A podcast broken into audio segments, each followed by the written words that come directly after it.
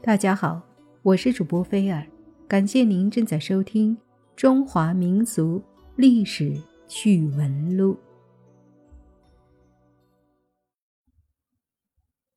早年间，皖南宣城出了一件空前绝后的大奇闻：原任县令乔昌文因治理地方成绩显著，在即将升迁的时候，朝廷突然来了一道谕旨。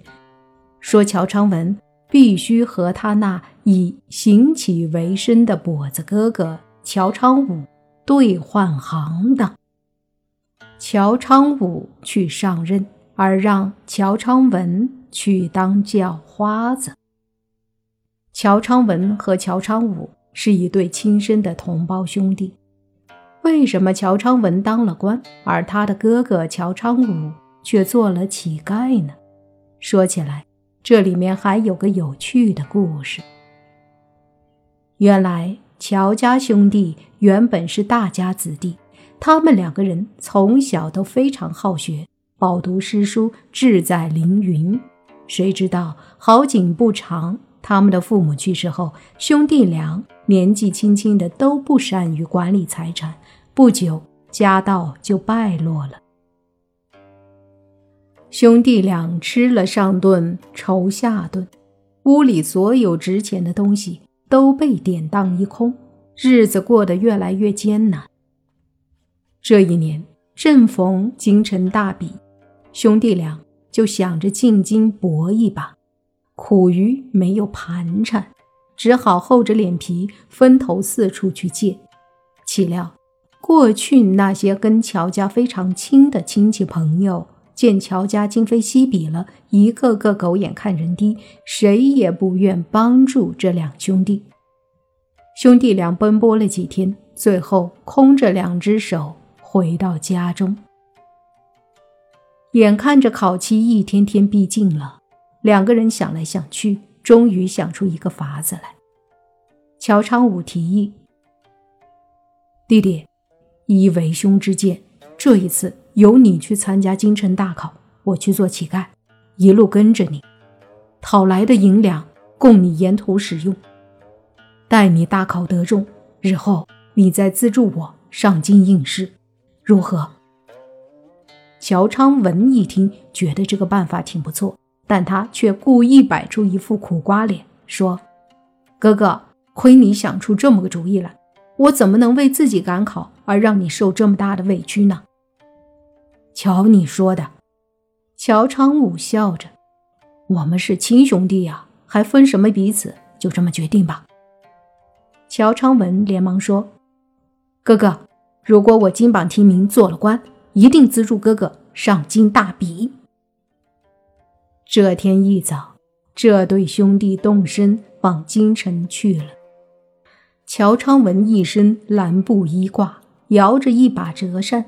一副十足的书生模样，而乔昌武衣着褴褛，一手拿着根打狗棍，一手挽着个要饭篮。兄弟俩怕被别人笑话，两个人一个在前，一个在后，中间距离拉得远远的，装作互相不认识的样子。每到一处住宿，乔昌武便预先给弟弟交上住宿伙食费。也不和弟弟住一块儿。最倒霉的是碰上下雨天，弟弟住旅馆，安安稳稳的睡大觉，哥哥却缩在人家的屋檐下，饱受风雨之苦。当乞丐也是要有本事的，那就是怎样防范被狗咬。有一次，到一个大户人家门前行乞，东西没讨到。还被恶狗咬伤了腿，舍不得花钱治疗，那条腿伤口受了感染，又烂又肿，生了蛆。等赶到京城，一条腿也就此残废了。乔昌文参加大考，果然得心应手，名列榜首。不久，又被钦点为宣城县令。乔昌文回到县城。以前那些和乔家断了来往的人，一个个都跑来和他套近乎。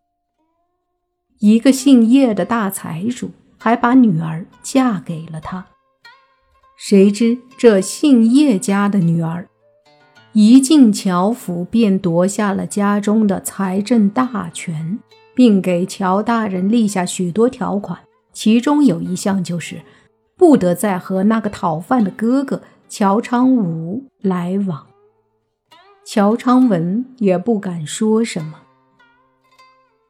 有一天半夜，乔昌文找到乔昌武。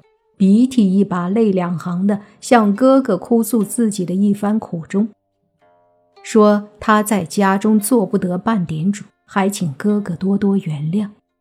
乔昌武听了，心中一冷，可转而一想，自己已经落得这个地步，要想有什么作为也难，便说：“弟弟，你能有今天这个样子，做哥哥的非常高兴。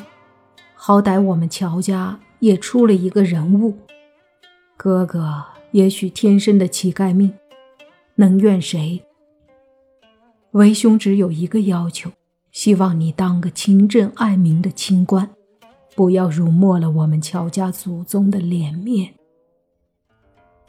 乔昌文想不到哥哥会如此通情达理，真是说不出的感谢。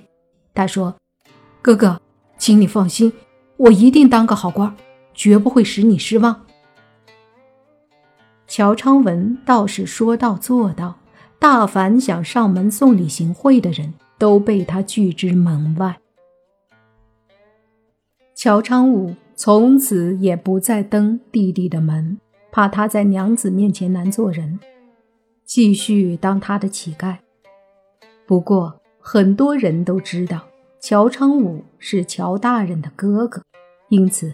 一些想巴结乔昌文的人，就以施舍为借口，大把大把的把银两塞给他，而乔昌武照收不误，转手再送给那些穷苦人家。乔昌武虽然和弟弟断绝了来往，但心里一直对他放心不下，担心他娶了那么一位贪财而又厉害的女人，天长日久会变成一个遭千人唾万人骂的贪官因此。他走到哪儿都注意打听老百姓对新任县官有什么意见，又有什么希望，用一本小册子详细记录下来，然后再托衙役把小册子转交给乔昌文。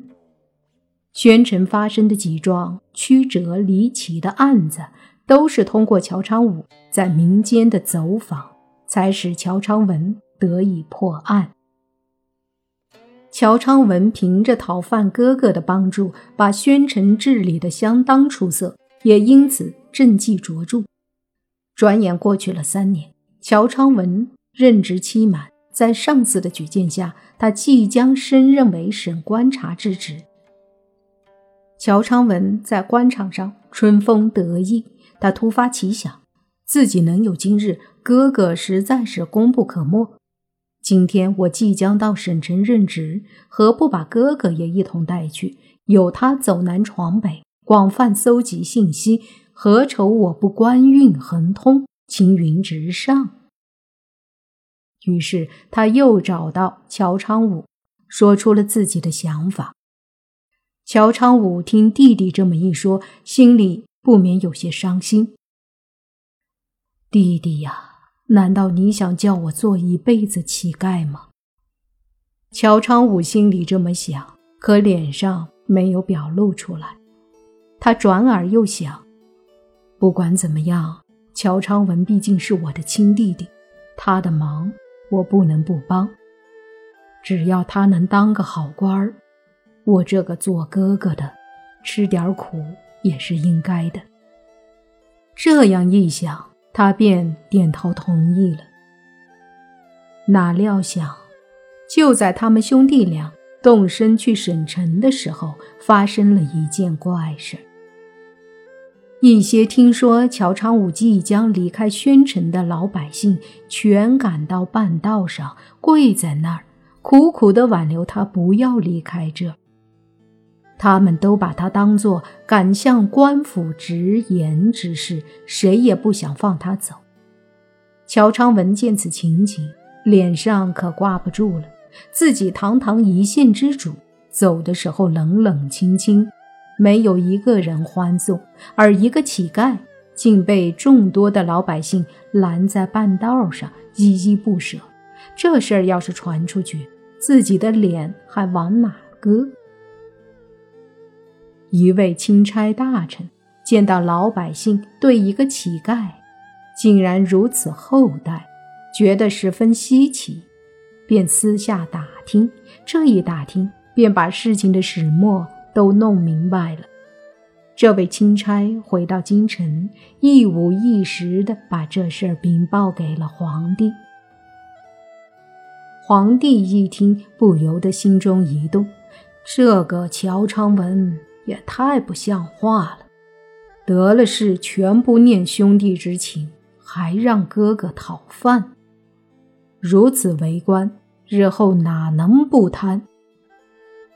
又念及乔昌武的忠厚和怀才不遇，提笔一挥，草就一道圣旨。说乔昌文能有今日，全靠其兄帮忙。为了给他一个报答兄长的机会，特命其兄代乔昌文赴省城上任，乔昌文当乞丐，替其兄搜集民情，如有功劳，再另行顶缺。圣旨下到宣城，把个乔昌文惊得目瞪口呆。他那夫人想。自己跟着丈夫要做乞丐婆了，寻死觅活，吵个不休。那叶财主悔得肠子都青了。想想圣命难违，乔昌武也只得领旨赴任而去。从此，这对兄弟轮流当乞丐的趣闻便在皖南一带流传开了。